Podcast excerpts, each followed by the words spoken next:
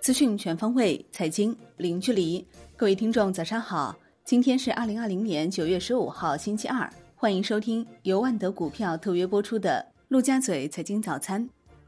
首先来看环球市场，美国三大股指集体收涨，道指涨逾三百二十点，纳指涨百分之一点八七，标普五百指数涨百分之一点二七。美国运通涨百分之三点七六，波音涨百分之三点一五。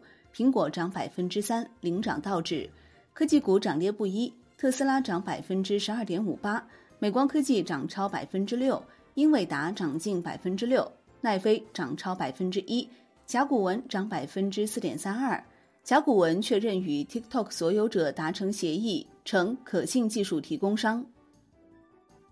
欧股收盘涨跌不一，德国 DAX 指数跌百分之零点零七。法国 C C 四零指数涨百分之零点三五，英国富时一百指数跌百分之零点一。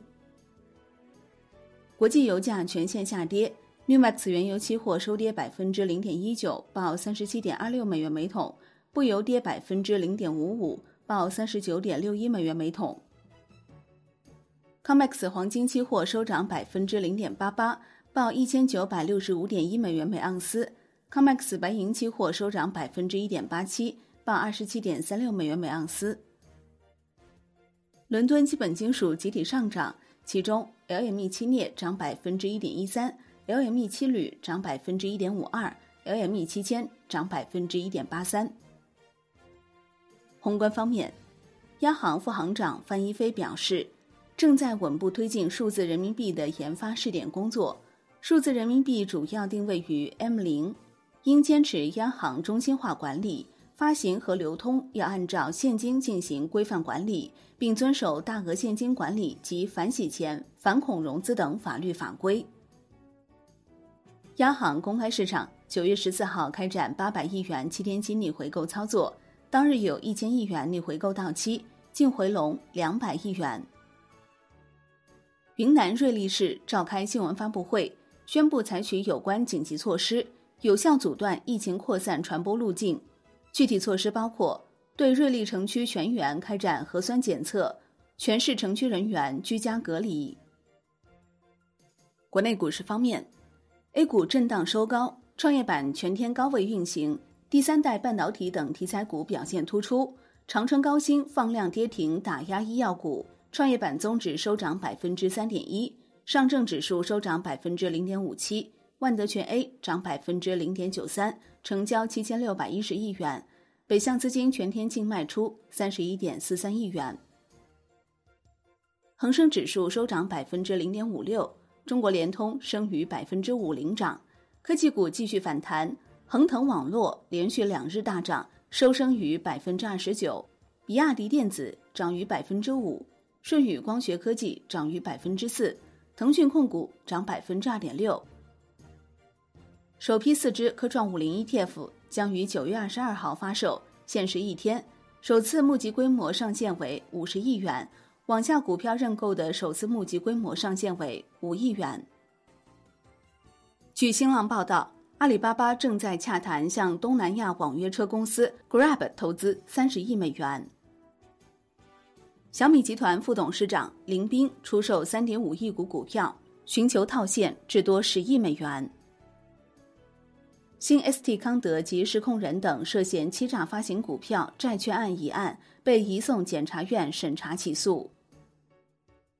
宁德时代全额认购先导智能不超二十五亿元定增。金融方面，央行副行长潘功胜回应商业银行试点控股或者设立证券公司表示，我国金融业应当坚持分业经营、分业监管。银保监会将加快推进网贷信用信息纳入征信系统进程，完善失信借款人联合惩治机制。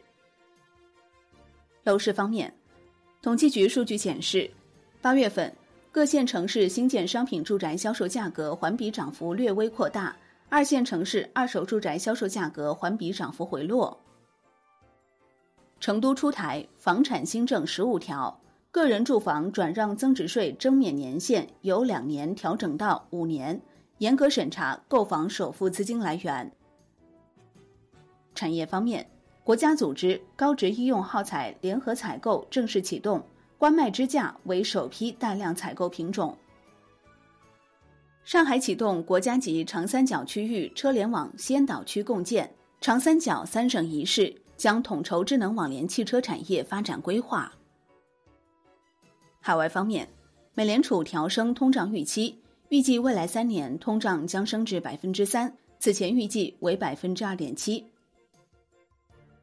日本内阁官房长官菅义伟当选为新任自民党总裁，将接任安倍晋三成为日本首相。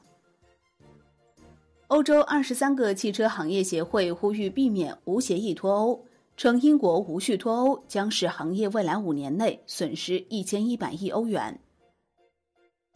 国际股市方面，甲骨文版 TikTok 赞美业务解决方案出炉，甲骨文将成为 TikTok 合作伙伴，负责管理 TikTok 美国用户数据。方案不涉及 TikTok 出售及核心技术转让。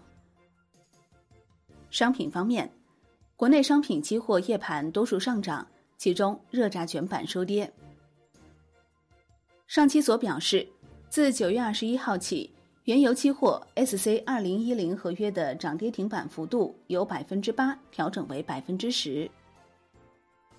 债券方面，现券期货延续弱势，国债期货全线收跌，十年期主力合约跌百分之零点二二，盘中一度跌百分之零点四二。银行间现券收益率小幅上行一个 BP 左右，盘中一度上行三到五个 BP。银行间资金面稳中偏松，主要回购利率变动不大。外汇方面，在岸人民币对美元十六点三十分收报六点八二三五，较上一交易日上涨一百三十四个基点，人民币对美元中间价调升二十八个基点，报六点八三六一。好的，以上就是今天。陆家嘴财经早餐的精华内容，感谢您的收听。获取更多专业资讯，请打开万德股票 APP，也欢迎您关注转发哦。我是林欢，我们下期再见喽。